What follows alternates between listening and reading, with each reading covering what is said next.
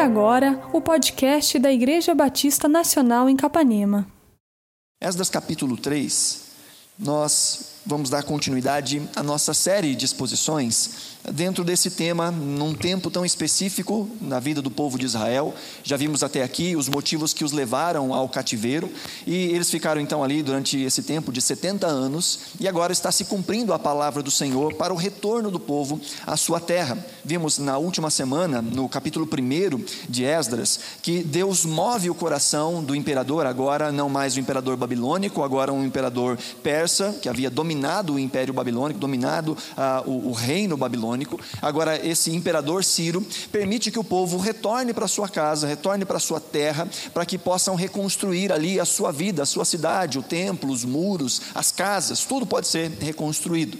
E isso vai acontecer, como nós vimos, em três etapas. Hoje nós vamos falar dessa primeira etapa, a primeira parte dessa reconstrução, a reconstrução do templo do Senhor ali em eh, Jerusalém. Essa era a primeira coisa que eles tinham que fazer. Na verdade, foi para isso que eles foram ah, enviados para isso que eles foram liberados para voltar, para reconstruir o templo. Como nós vimos, de um total de mais de um milhão de judeus a essa época já na Babilônia, ah, voltaram apenas cerca de 50 mil, na verdade menos de 50 mil, se você olhar depois do capítulo 2 aí, dá inclusive ah, o, nome, o, número de pessoas por famílias. É um registro bem ah, acurado, é um registro bem, bem ah, minucioso que é feito, e se você fizer o cálculo aí do versículo 64, você vai ver que vai dar ah, mais ou menos 40 49.700 pessoas. Então não, não deu 50 mil pessoas que voltaram ah, do, para, para Jerusalém.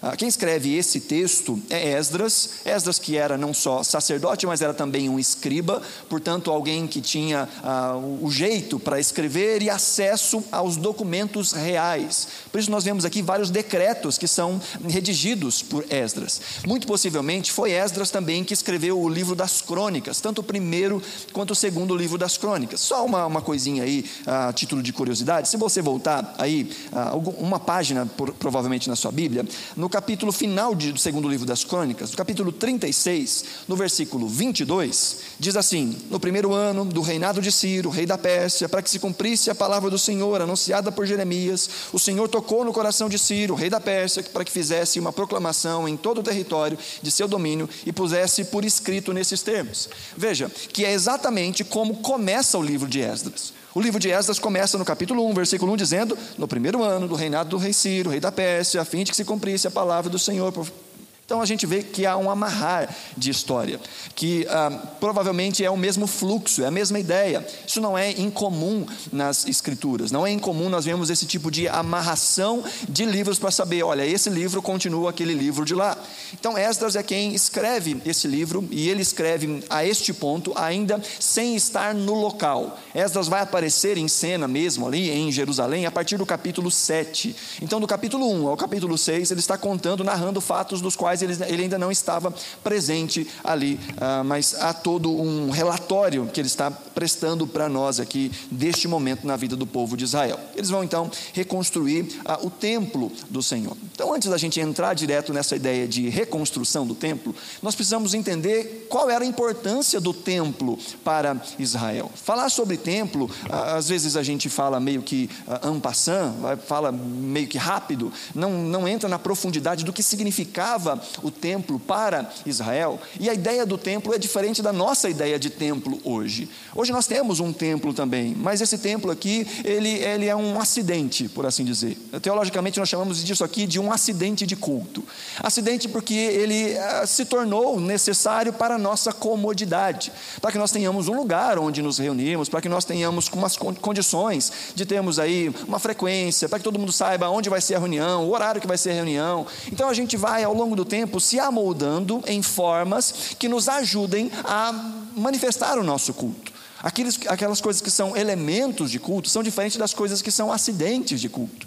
Elementos de culto são a oração, a pregação da palavra, a, a ceia, o batismo, a, a, as intercessões. Essas coisas são elementos de culto. Mas os acidentes de culto são o templo, o microfone, o sistema de som, a equipe de louvor é um acidente de culto. Sabia disso? Deus nos chama a louvarmos e a gente percebeu que é melhor a gente fazer isso com gente que está nos ajudando a louvar. De maneira afinada e no tempo. Então aí tem as equipes de louvor. Né? Os estacionamentos são acidentes de cultos, coisas que nós vamos fazendo para que o culto possa fluir. E o templo é um acidente de culto para nós hoje. Nós poderíamos nos reunir lá no parque, nós poderíamos nos reunir numa praça, nós poderíamos nos reunir na casa de alguém, principalmente hoje, num tempo que nós estamos com tanto pouca gente aqui na, na, igreja, poderíamos nos reunir na casa de alguém, se bem que não, né? Porque da aglomeração e mais de 10 pessoas, agora na lei de Capanema já pode dar uma multinha aí. Então não dá para reunir na casa de alguém, não. Mas nós podemos adorar ao Senhor e cultuar ao Senhor, independente do lugar. Para Israel não era assim que funcionava. Para Israel, o templo simbolizava mais do que um lugar de culto, simbolizava a própria presença de Deus. Tudo isso começa quando o povo está saindo do Egito rumo à terra prometida e Deus dá as instruções ao seu povo para que, em primeiro lugar, construísse um tabernáculo. Deus é tão minucioso nos detalhes desse tabernáculo. Deus diz qual, qual, a medida, quais os materiais que deveriam ser usados, como é que deveria ser o culto prestado naquele tabernáculo, quem seriam as pessoas que poderiam estar oficializando os cultos ali, qual era a vestimenta dessas pessoas. Se você acompanhou as nossas lives de quarta-feira, vai se lembrar de uma pregação, inclusive, que eu falei ali que Deus até disse, até deu os detalhes das cuecas do sacerdote. Até os detalhes da roupa debaixo do sacerdote, Deus diz de maneira clara como é que deveriam ser. Deus é minucioso para com a construção do seu tabernáculo. Isso porque o tabernáculo simbolizava a própria presença de Deus. Deus disse para o seu povo: Eu vou estar no meio de vocês. E era exatamente isso que acontecia. Onde o povo de Deus, enquanto estava indo para a terra prometida, se assentava, primeiro era montado o tabernáculo, em volta do tabernáculo ficavam as tendas dos levitas, e em volta volta das tendas do levitas ficavam dispersas as tribos de Israel, as outras tribos de Israel. O tabernáculo ficava literalmente no centro de Israel, simbolizando que Deus era o centro da vida deste povo, que aquele lugar era o lugar onde Deus falava, onde as pessoas entregavam a sua adoração, onde as pessoas entregavam a sua gratidão, onde as pessoas confessavam seus pecados e davam ofertas pelos seus pecados. O templo era este lugar de conexão com Deus, era o lugar onde os céus tocava a terra. Isso durante este tempo de peregrinação vai acontecendo até que o povo então entra na terra prometida e o tabernáculo vai se assentar em cidades ali da terra prometida, até o momento em que ele fica em Siló, fica naquela cidade de Siló. Tempos depois, quando a monarquia já está instalada, ah, já na época de Davi, Davi, para unificar de fato a nação de Israel, quer estabelecer um lugar de adoração, e parece que assim a história vai mostrando que as coisas se entrelaçam. A vontade de Deus e a vontade de Davi. Era o desejo de Davi que isso acontecesse em Jerusalém, uma terra que eles haviam dominado dos jebuseus, e ali ele queria então estabelecer o templo para que todo Israel pudesse adorar em um lugar só porque a essa época o povo estava um tanto quanto disperso. Siló, sim, era um lugar de adoração, onde as ofertas, os sacrifícios eram entregues. Mas desde a época dos patriarcas, você vê lá de Gênesis 12 em diante, Abraão, Isaac, Jacó, nós vemos vários momentos em que os patriarcas chegavam em algum lugar, alguma situação acontecia, e diz a Bíblia que ali eles erigiam um altar ao Senhor. Jacó, por exemplo, tem um sonho em que ele vê ah, os céus abertos e uma escada, e os anjos desciam e subiam, e ele fala: Eu não sabia que Deus estava aqui, e ele ali então levanta um altar ao Senhor. E esses lugares onde altares foram levantados ao Senhor eram lugares de adoração, as pessoas prestavam culto nesses lugares. Agora, Davi, como monarca, está tentando unificar toda Israel também em adoração, e ele quer então estabelecer em Jerusalém a capital da adoração, por assim dizer, e ele traz a arca do Senhor para Jerusalém. E chegando em Jerusalém, é feito ali um tabernáculo diferente. O tabernáculo de Davi é diferente da estrutura, tanto do tabernáculo de Moisés, quanto, quanto do templo que vai ser construído depois. No tabernáculo de Davi, não havia santo dos santos. No tabernáculo de Davi, só havia a arca e aquilo que estava em volta protegendo a arca. Davi estabeleceu ali a adoração 24 horas. Famílias se revezavam em adoração. E essa adoração acontecia diante da arca da aliança, o símbolo máximo da presença do Senhor.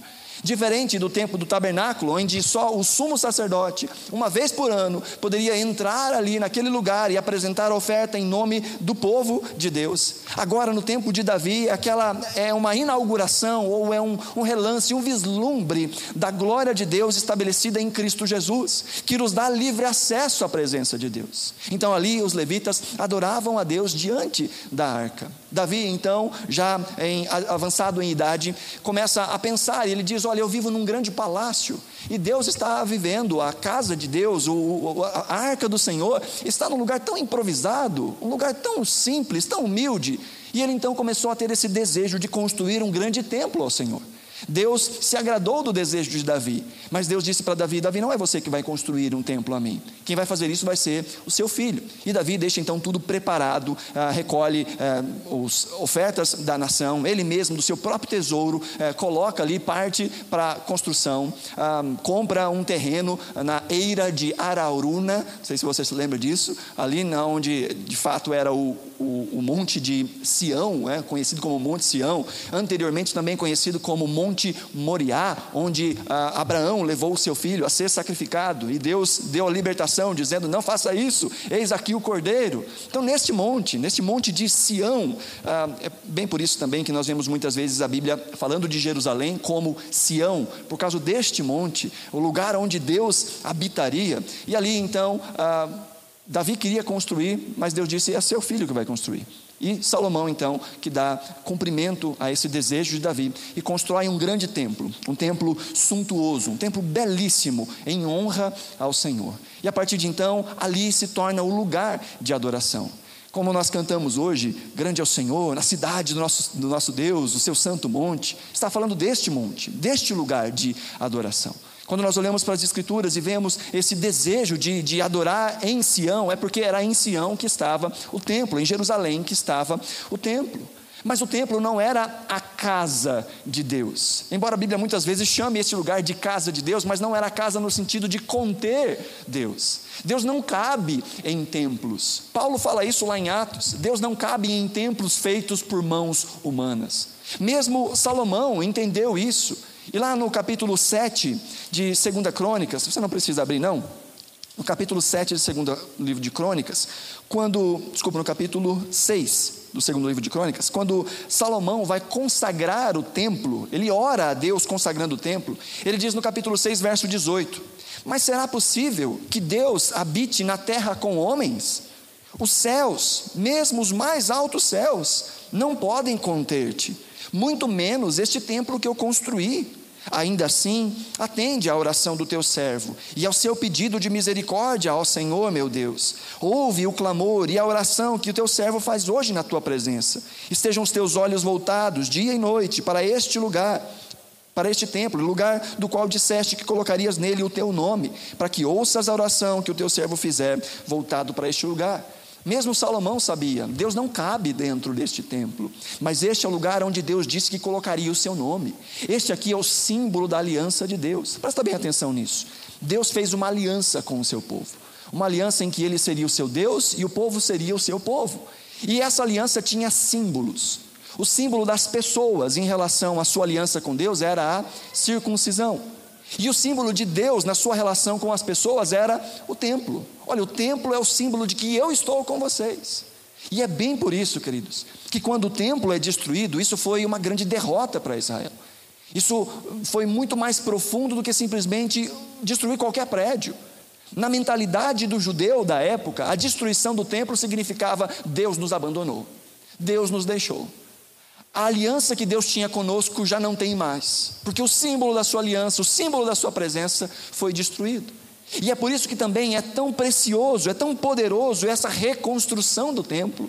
Na mentalidade do judeu da época era a ideia de Deus está de novo com aliança conosco, Deus não nos abandonou. Nós estamos voltando para este lugar de centralidade, onde a presença de Deus continua a ser constante nas nossas vidas, onde Deus de fato é o mais importante para nós.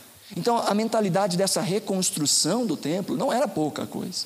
Reconstruir o templo significava reconstruir a adoração, porque sem templo não havia a entrega das ofertas, não havia a entrega ah, das ofertas pelo pecado, não havia adoração. Israel parou no seu eh, chamado, no seu, no seu propósito. E agora eles poderiam então reaver esse tempo. Agora presta bem atenção nisso, eu já falei isso várias vezes ao longo dessas mensagens.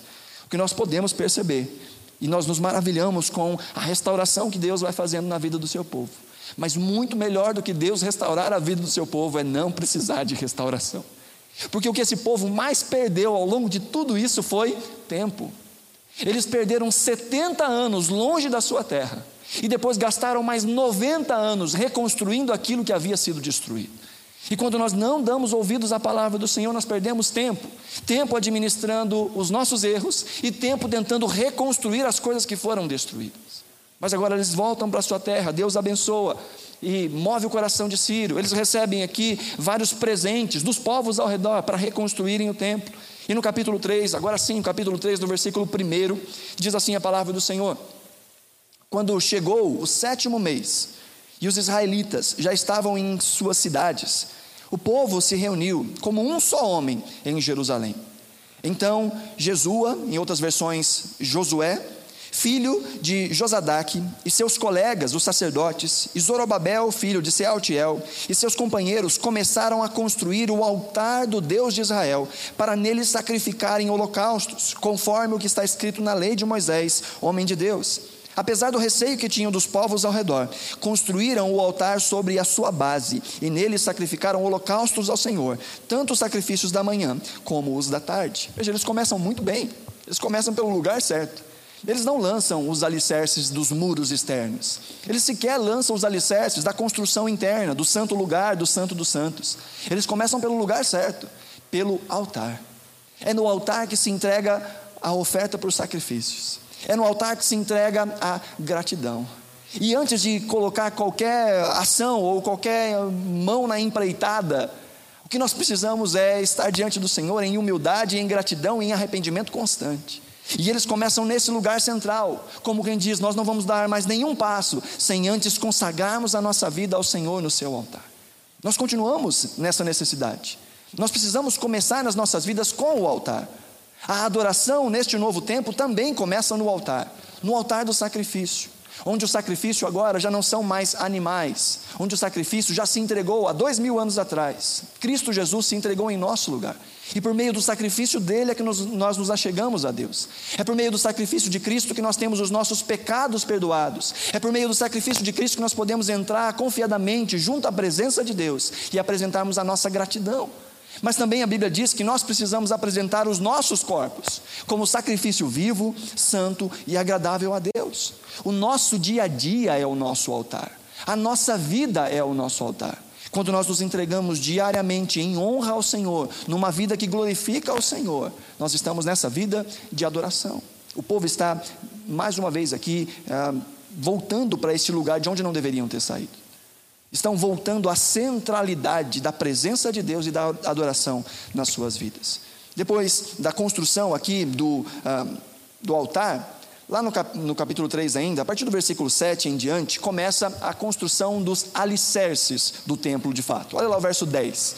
Diz assim: Quando os construtores lançaram os alicerces do templo do Senhor, os sacerdotes com suas vestes e suas trombetas, e os levitas, filhos de Asaf, com símbolos, tomaram seus lugares para louvar o Senhor, conforme prescrito por Davi, rei de Israel. Com louvor e ações de graças, cantaram responsivamente ao Senhor.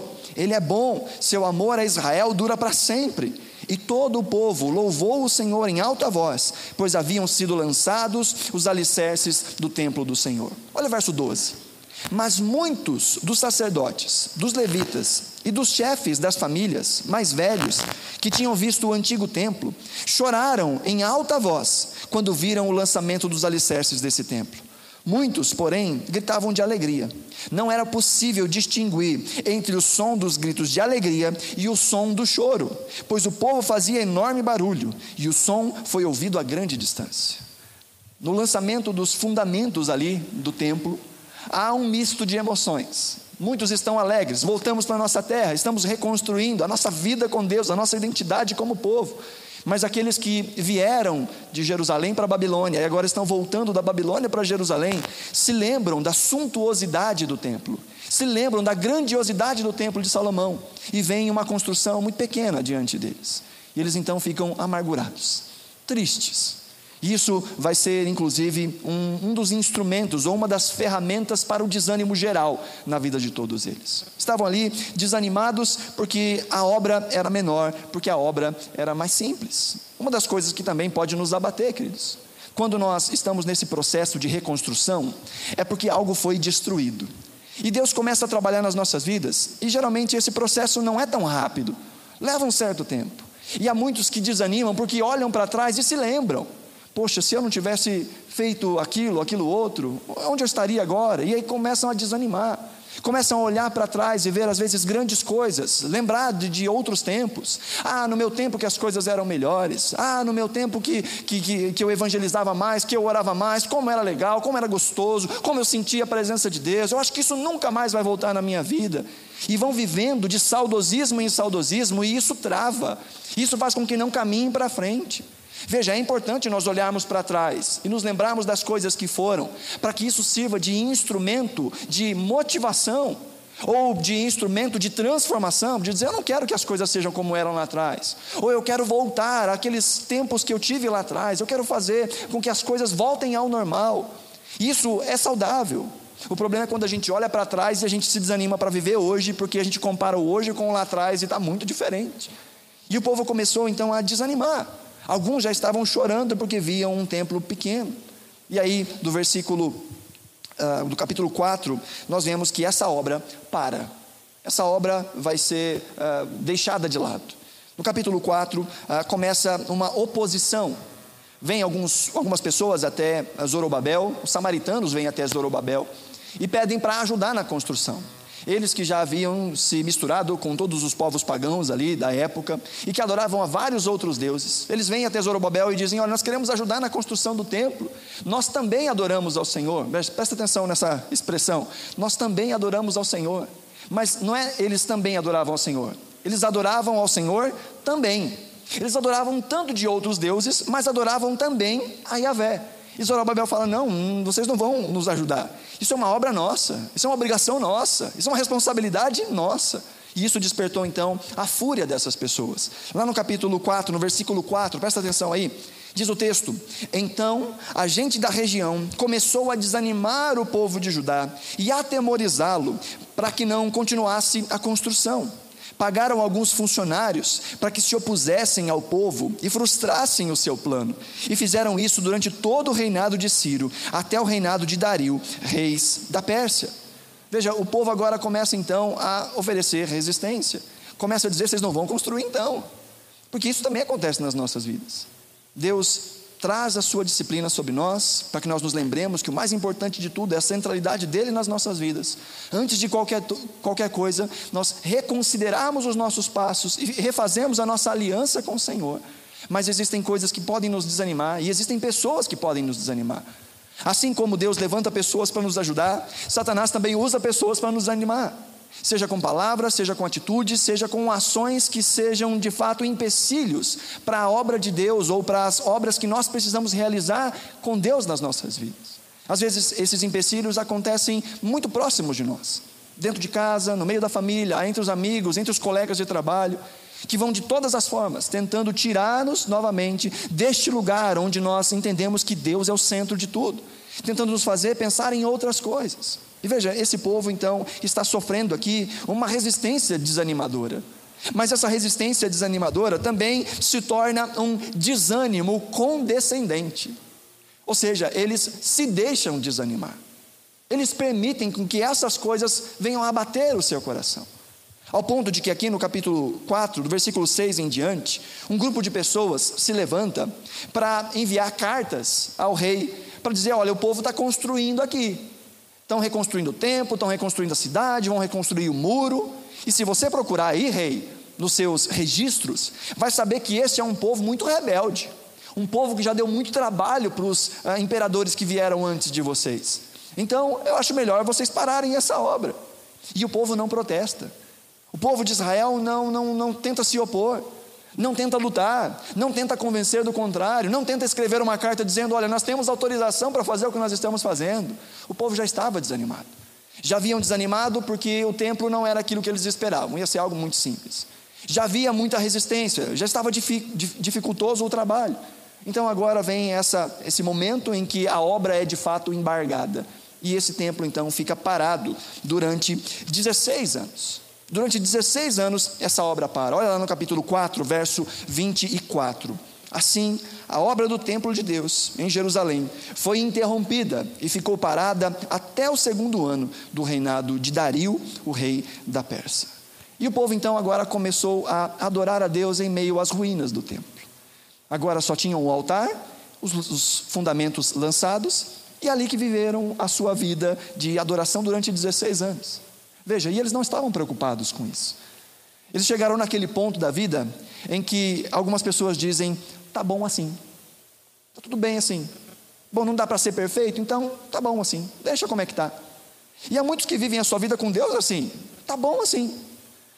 Eu sei que dava para ser melhor, eu sei que dava para fazer mais, eu sei que dava para me comprometer mais, mas já tá bom assim. Esse mínimo que eu estou entregando para Deus já está ótimo. E o povo durante 16 anos viveu assim. Até que Deus precisou levantar pessoas para acordá-los, para dizer: gente, vocês perderam o rumo. Vocês voltaram para reconstruir a vida de vocês numa aliança com o Senhor. E agora vocês de novo estão deixando o Senhor de lado. Eles pararam a obra, mas começaram uma outra obra, que era a obra de reconstrução das coisas deles, das casas deles. E empenharam ali muito esforço para reconstruir as coisas deles. Ao ponto de que Ageu, quando vai profetizar, diz que esse povo dava às suas casas um fino acabamento, enquanto adoravam a Deus em ruínas. Não havia uma preocupação da centralidade de Deus, da adoração na vida desse povo que já estava desanimado. Veja, e Deus, agora no capítulo 5, levanta os seus profetas. Levanta pessoas que vão orientar o povo de volta à sua obra. Capítulo 5, verso 1 diz: Ora, o profeta Ageu e o profeta Zacarias, descendente de Ido, profetizaram aos judeus de Judá e de Jerusalém, em nome do Deus de Israel, que estava sobre eles. Então, Zorobabel, filho de Sealtiel, e Jesua, filho de Josadaque, começaram a reconstruir o templo de Deus em Jerusalém, e os profetas de Deus estavam com eles e os ajudavam. A obra volta a acontecer. Mas a obra volta a acontecer porque o povo estava ouvindo a palavra de Deus. Deus levanta esses dois homens, Ageu e Zacarias. Ageu era mais velho, Zacarias um jovem, ambos profetas que profetizaram ao mesmo tempo, diferença de, de meses ali, e profetizaram para o mesmo povo, a fim de que o povo voltasse à reconstrução. E aqui nós estamos vendo que o que faz com que esse povo volte à obra é a ação da palavra de Deus. A palavra de Deus faz a obra de Deus no coração do povo de Deus. É a palavra de Deus que manifesta a obra de Deus no coração do povo de Deus. O povo agora está ao alcance da palavra. Veja, e há muitos que, nesse momento em que estão desanimados, tristes, tentando reconstruir a vida, entram num ciclo vicioso maldito de dizer: Eu estou triste, eu estou mal, então eu não vou congregar, eu não vou orar, eu não vou ler a Bíblia, eu não vou assistir ao culto, eu não vou assistir a mensagem, porque eu estou mal. Porque está mal, não se achega a Deus. Porque não se achega a Deus, fica mal. E porque está mal, não se achega a Deus. E fica nesse ciclo vicioso a vida inteira, a vida inteira reclamando. Isso não o impede de trabalhar, isso não impede de estudar, mas eu estou mal, impede de estar à presença de Deus. Veja, quando nós estamos mal, é nesse momento que nós mais precisamos nos achegar a Deus. Quando nós nos sentimos desanimados, quando nós queremos desistir, é nesse momento que nós mais precisamos ouvir a palavra de Deus. Porque é a palavra de Deus que faz a obra de Deus no coração do povo de Deus.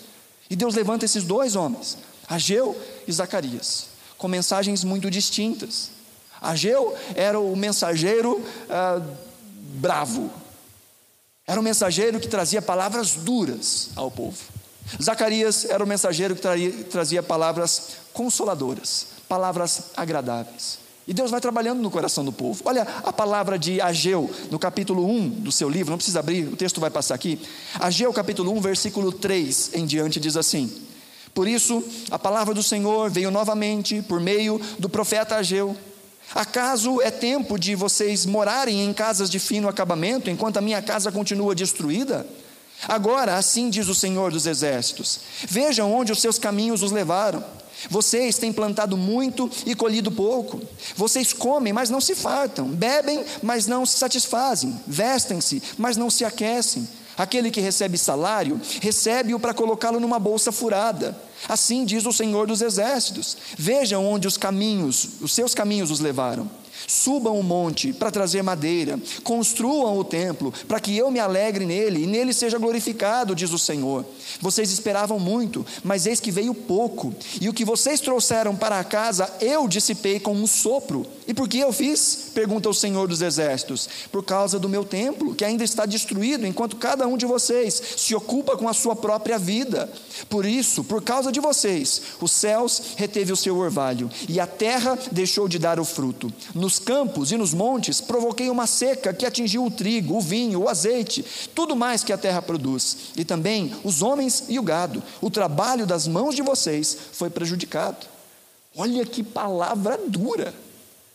Deus não está dizendo, olha, o inimigo está furioso com vocês. Deus está dizendo algo muito pior. Deus está dizendo, eu estou furioso com vocês. É um texto que nós amamos, que é: se Deus é por nós, quem será contra nós? Mas e se Deus for contra nós?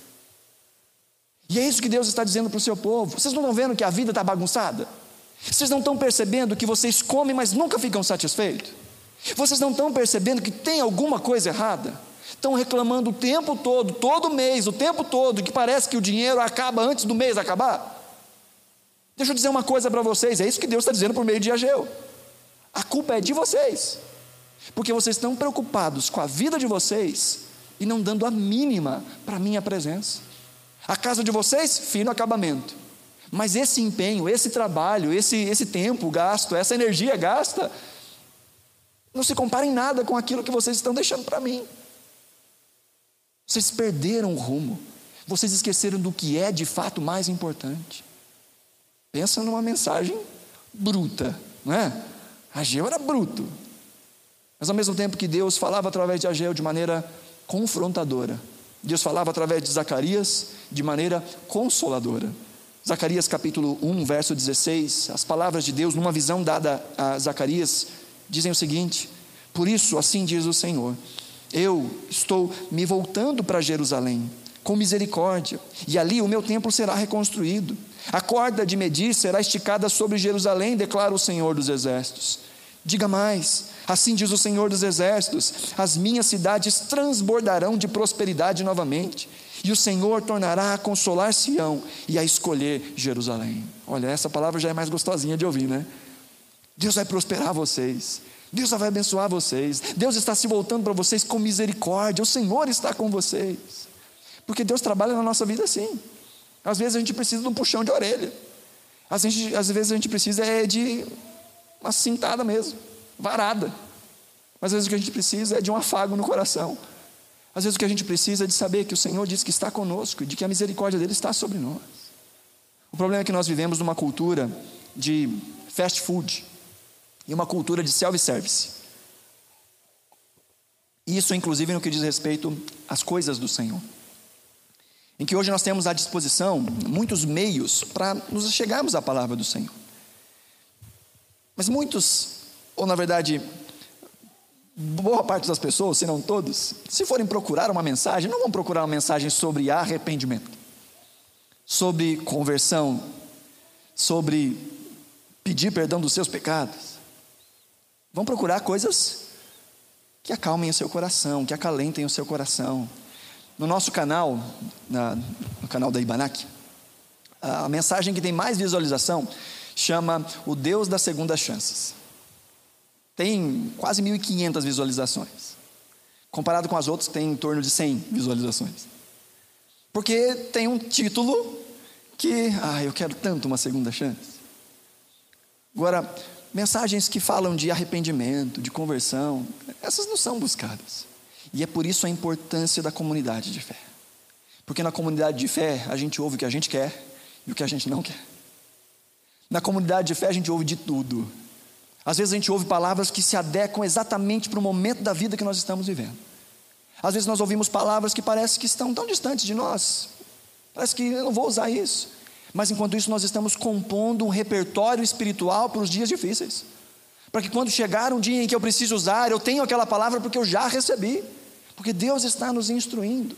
Mas nessa cultura do self-service, as pessoas têm deixado de congregar e deixado de buscar ouvir todo o ensino do Senhor, toda a palavra de Deus.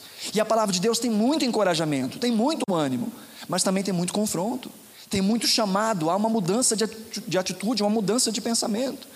E Deus está usando Ageu e Zacarias, dizendo através deles, de maneiras diferentes, para animar o seu povo, para que o povo volte a essa obra de reconstrução. E o que acontece? o povo recobra o ânimo. Ageu capítulo 1, verso 12 diz: Zorobabel, filho de Sealtiel, o sumo sacerdote Josué e todo o restante do povo obedeceram à voz do Senhor, o seu Deus, por causa das palavras do profeta Ageu, a quem o Senhor, o seu Deus, enviara. E o povo temeu o Senhor.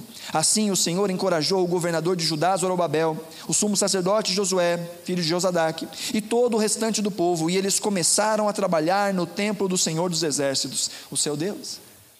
Diante da palavra de consolo e de confronto, o povo agora, mais uma vez, recobra o ânimo e volta à construção. No capítulo 2 de Ageu, mais uma vez o povo está começando a desanimar, desanimando porque eles olham para o templo e vê que vai ser uma obra pequena, que vai ser bem diferente daquele grande templo do, do rei Salomão. E no capítulo 2, Deus mais uma vez traz ânimo e consola o povo, dizendo agora através de Ageu, verso 4, capítulo 2, verso 4: Coragem, Zorobabel, declara o Senhor. Coragem, sumo sacerdote Josué, filho de Josadaque. Coragem ao trabalho, ó povo da terra, declara o Senhor porque eu estou com vocês, declara o Senhor dos Exércitos. Essa é a aliança que eu fiz com vocês quando saíram do Egito. Meu espírito está entre vocês, não tenham medo. A glória deste templo será maior do que do antigo, diz o Senhor dos Exércitos, e neste lugar estabelecerei a paz, declara o Senhor dos Exércitos. Mais uma vez o Senhor diz: Vamos, gente, coragem. E aqui está mais uma vez aquela fórmula Deus diz ao povo: não temas, mas Ele só diz não temas porque Ele diz primeiro: eu estou com vocês. A minha presença garante a vocês a coragem, então não temam. E aqui, mais uma vez, Deus traz a eles a ideia do ânimo, e eles recobram ânimo. Deus diz: olha, esse templo aí vai ter uma glória muito maior do que o templo de Salomão. Depois a gente vai ver um pouco sobre a ironia disso. Mas eles estão recebendo mais uma vez um encorajamento. E o que acontece? Eles voltam agora para a construção, eles continuam a construir. E essa persistência vai acontecendo. E Deus os abençoa. Eles agora já não vão se abater mais. Olha aí o capítulo 5, no versículo 3. Tatenai, governador do território a oeste do Eufrates, era assim que era chamado ali a região de Jerusalém. Setazar Bozenai, nomes bonitos, né? E seus companheiros foram logo perguntar a eles: quem os autorizou a reconstruir este templo e estes muros? E como se chamam os homens que estão construindo este edifício? Olha, parece que o negócio vai enguiçar de novo. Eles ouviram a palavra do Senhor, agora estão animados, voltaram a reconstruir, mesmo diante do embargo que havia sido feito antes, mesmo diante do desânimo que eles tinham antes, agora eles recobraram o ânimo e vão começar a reconstruir novamente. E aí vem um governador ou vem um superior lá e diz: Quem mandou vocês construírem? Quem deu autorização para vocês construírem? Mas agora nós percebemos que há um espírito diferente. Agora há um coração diferente. Agora há um coração que luta. E a Bíblia nos diz que Deus estava abrindo as portas e eles puderam continuar a construir até que viesse uma ordem superior. Mas essa ordem superior, esse alvará de construção, só veio porque eles escreveram ao imperador, escreveram ao rei. E aí nós vemos a carta, que é escrita a partir do versículo 11 do capítulo 5. Olha o verso 11. Somos servos do Deus dos céus e da terra e estamos reconstruindo o templo, edificado há muitos anos templo que foi construído e terminado por um grande rei de Israel. Mas visto que os nossos antepassados irritaram o Deus dos céus, ele os entregou nas mãos do babilônio Nabucodonosor, rei da Babilônia, que destruiu esse templo e deportou o povo para a Babilônia. Contudo, no seu primeiro ano como rei da Babilônia, o rei Ciro emitiu um decreto ordenando a reconstrução desta casa de Deus. Ele até mesmo tirou do templo da Babilônia os utensílios de ouro e de prata da casa de Deus, os quais Nabucodonosor havia tirado no templo de Jerusalém e levado para o templo da Babilônia. O rei Ciro os confiou a um homem chamado Sesbazar, que ele tinha nomeado governador. E lhe disse: Leve estes utensílios, coloque-os no templo de Jerusalém e reconstrua a casa de Deus no seu antigo local. Então Sesbazar veio e lançou os alicerces do templo de Deus em Jerusalém. Desde aquele dia, o templo tem estado em construção, mas ainda não foi concluído.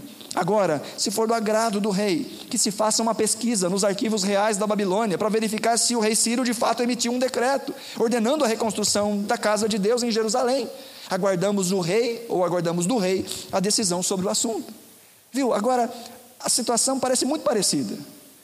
A gente tentando embargar a obra, mas agora eles que foram motivados pela palavra, que foram alcançados pela palavra, dizem: não, essa obra não vai parar, nós precisamos fazer alguma coisa. E eles escrevem essa carta e imitem ao rei.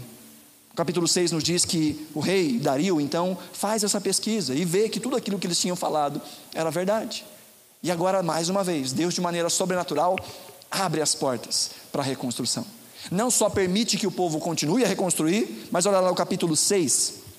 Capítulo 6, verso uh, ah, 6, diz: Agora então, Tatenai, governador do território situado a oeste do Eufrates, e Setar Bozenai, e vocês, oficiais das províncias e amigos deles, mantenham-se afastados de lá. Olha o verso 7. Não interfiram na obra que se faz nesse templo de Deus Deixem o governador e os líderes dos judeus reconstruírem esse templo de Deus em seu antigo local. Olha o verso 8. Além disso, promulgo o seguinte decreto a respeito do que vocês farão por esses líderes dos judeus na construção desse templo de Deus. As despesas desse, desses homens serão integralmente pagas pela tesouraria do rei, do tributo recebido do território a oeste do Eufrates, para que a obra não pare. Deus está abrindo as portas novamente. Um povo agora animado, despertado pela palavra, posicionado, está vendo as portas se abrindo para a reconstrução da sua vida de adoração. Ao ponto de Deus dizer então para aquele governador ali daquela província a oeste do Eufrates, dizendo: olha, inclusive, o imposto que vai ser recolhido aí nessa região, pode tirar esse imposto e entregar para eles, que é por meio desse dinheiro, desse recurso que eles vão terminar essa obra. Não parem a obra. Veja, quando nós, despertados pela palavra, nos posicionamos desejosos de uma transformação e envolvidos nessa transformação que Deus faz na nossa vida, Deus abre as portas. Deus muda as coisas, Deus transforma a nossa vida. Quando o nosso alvo é de fato a integralidade, a centralidade da vida com Deus, a adoração a Deus, uma vida transformada por Deus, de compromisso com Deus, Deus abre as portas. O problema é quando nós estamos desanimados. E o que acontece então diante dessas portas abertas, desse povo motivado pela palavra de Deus, é que essa obra é concluída.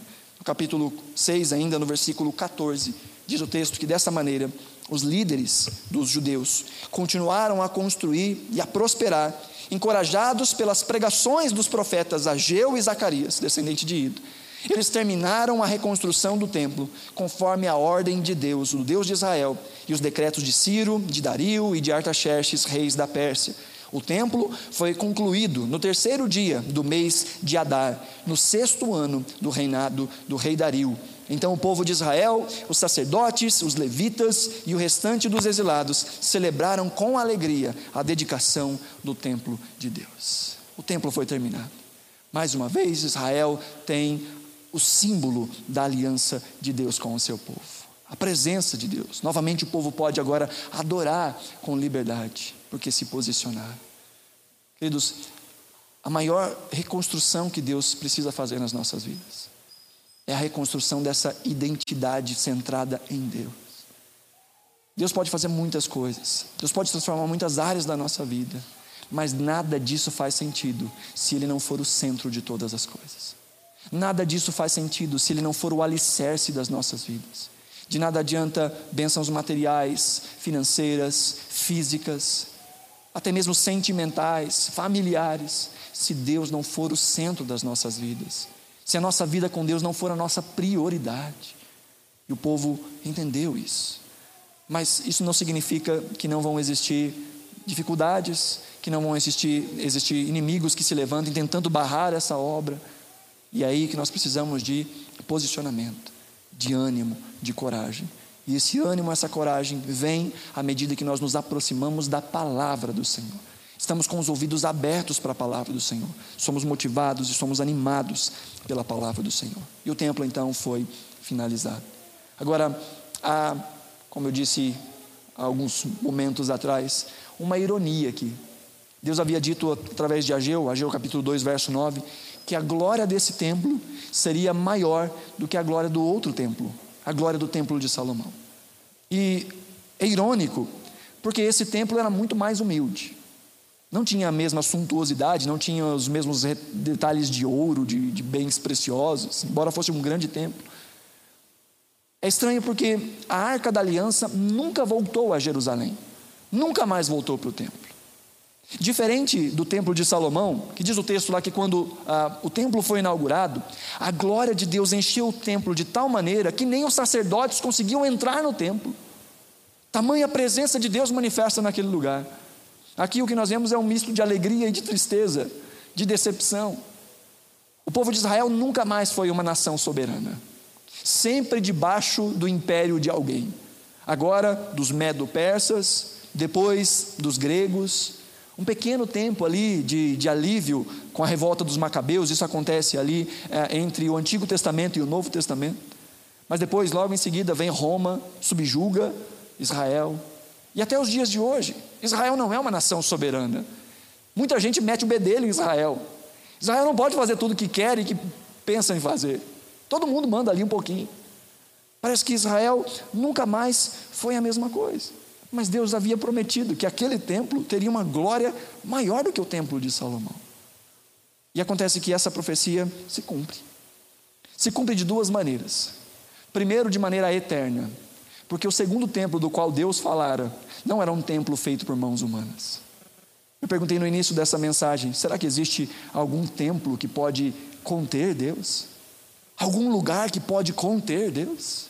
Sim, existe um lugar que pode conter Deus mas esse não é um lugar feito por mãos humanas. A Bíblia nos diz em João capítulo 1, versículo 14, que aquele que é a palavra tornou-se carne e viveu entre nós.